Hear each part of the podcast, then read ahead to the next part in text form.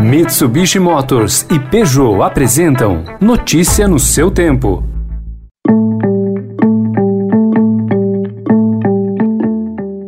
Olá, seja bem-vindo, seja bem-vinda. Começando mais um Notícia no seu tempo, podcast produzido pela equipe de jornalismo do Estadão para você ouvir em poucos minutos as principais informações do jornal. Você acompanha esse podcast em qualquer plataforma de streaming, agregadores de podcasts e agora também na playlist Caminho Diário do Spotify. Entre os destaques de hoje, a operação policial mais letal na história do Rio de Janeiro, o depoimento de Queiroga na CPI da Covid e a decisão do STF em derrubar uma norma que permite a prorrogação do prazo de patentes. Esses são alguns dos assuntos desta sexta-feira, 7 de maio de 2021.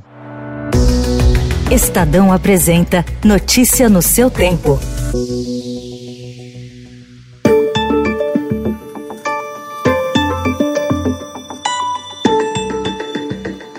Uma operação policial na favela do Jacarezinho, na zona norte do Rio de Janeiro, deixou pelo menos 25 pessoas mortas ontem. É a ação que resultou em mais mortes no estado no período democrático, segundo dados do Grupo de Estudos dos Novos Ilegalismos da Universidade Federal Fluminense. A intenção, segundo a corporação, era prender envolvidos em um esquema de aliciamento de menores para o tráfico e de roubo de trens da Supervia. Excluído o policial assassinado por criminosos, todos os outros 24 mortos mortos na ação, segundo a Polícia Civil, seriam ligados ao tráfico. Relatos de moradores, porém, levantaram suspeitas. O Ministério Público informou que uma investigação independente será aberta. O governo do estado afirmou que a ação foi pautada e orientada por um longo e detalhado trabalho de inteligência e investigação.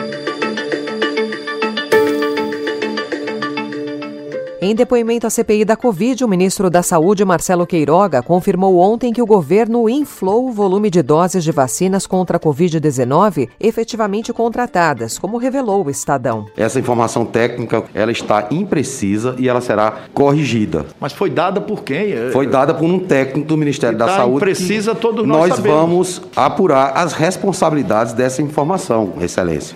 Queiroga afirmou ainda que a vacinação em massa, o isolamento social e o uso de máscaras são os principais pilares da política sanitária. O ministro também chegou a defender o lockdown como medida extrema. Dois dias depois de pedir à CPI da Covid para adiar o seu depoimento por ter mantido contato com dois servidores acometidos pelo coronavírus, o ex-ministro da Saúde, Eduardo Pazuello, recebeu ontem a visita do chefe da Secretaria-Geral da Presidência, Onix Lorenzoni. O encontro provocou cobranças na CPI. O Estadão flagrou o momento em que Onix e uma assessora saíram da reunião. Pazuello vem sendo treinado pelo governo para o depoimento. A Justiça revogou ontem a última prisão preventiva decretada contra o ex-presidente da Câmara, Eduardo Cunha. A cautelar havia sido imposta em 2017, em um desdobramento da Lava Jato, e era o único impedimento para que ele respondesse aos processos em liberdade. O desembargador Ney Melo sustentou que, passado mais de um ano da prisão domiciliar, não vislumbrou a necessidade da manutenção da prisão preventiva no caso.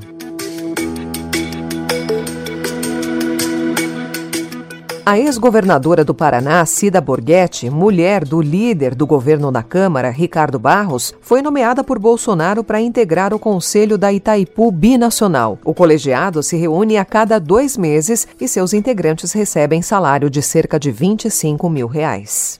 Notícia no seu tempo. As principais notícias do dia no jornal O Estado de São Paulo. E em 20 segundos, França e Rússia apoiam suspensão de patente de vacinas e Brasil avalia adesão.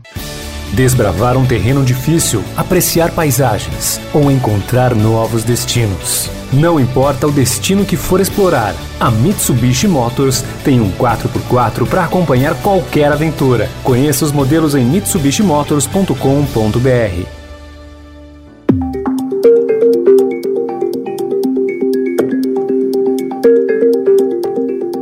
O governo federal avalia comprar mais 100 milhões de doses da vacina contra a Covid-19 da Pfizer a 12 dólares a unidade, 20% mais caro do que o negociado no primeiro contrato. Ao todo, será quase um bilhão de reais a mais. As informações sobre o preço global e o valor por dose constam em nota técnica assinada por Laurício Cruz, que é o diretor do Departamento de Imunização e Doenças Transmissíveis da pasta, e obtida pelo Estadão.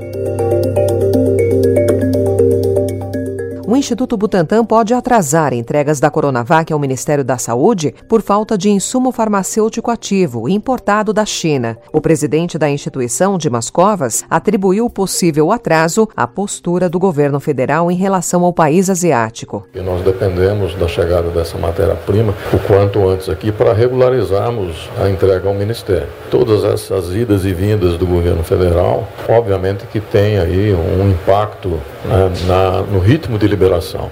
Anteontem, Bolsonaro insinuou que o vírus pode ter sido criado pela China. Idosos de 60, 61 e 62 anos tiveram de esperar quase cinco horas na fila para se vacinar na manhã de ontem na capital paulista. Foi o primeiro dia de imunização para essa faixa etária no estado. Foi também o primeiro dia com oferta do imunizante da Pfizer na cidade.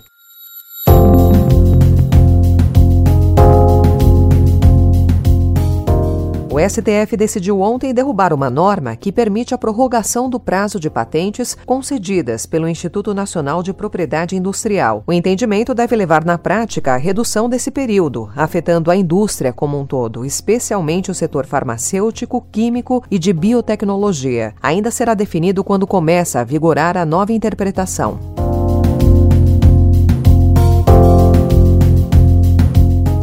E depois que o presidente dos Estados Unidos, Joe Biden, declarou apoio à suspensão de patentes de vacinas contra a Covid-19 para acelerar a imunização em países pobres, ontem França e Rússia seguiram a posição americana. O ministro das Relações Exteriores do Brasil, Carlos Alberto de Franco França, não descartou a hipótese de o país mudar de posição. Nós ainda estamos analisando a posição norte-americana. Já tem uma videoconferência marcada com a, a embaixadora Catherine Tai. Terei a oportunidade de pedir a ela que explique com mais detalhes a posição. A posição que o executivo tem hoje, nada impede que amanhã ela seja atualizada, se nessa atualização estiver refletido os mais legítimos interesses eh, do Brasil.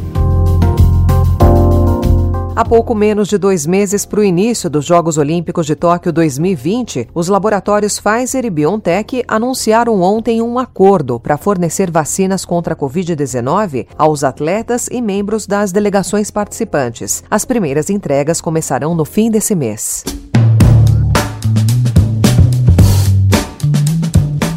Ponto final nessa edição do Notícia no seu tempo, com a apresentação e roteiro de Alessandra Romano, produção e finalização de Mônica Herculano. O editor de núcleo de áudio é Emanuel Bonfim. Próxima edição a partir das 4 horas da tarde. Obrigada pela sua companhia e até já. Você ouviu Notícia no seu tempo. Notícia no seu tempo. Oferecimento: Mitsubishi Motors e Peugeot.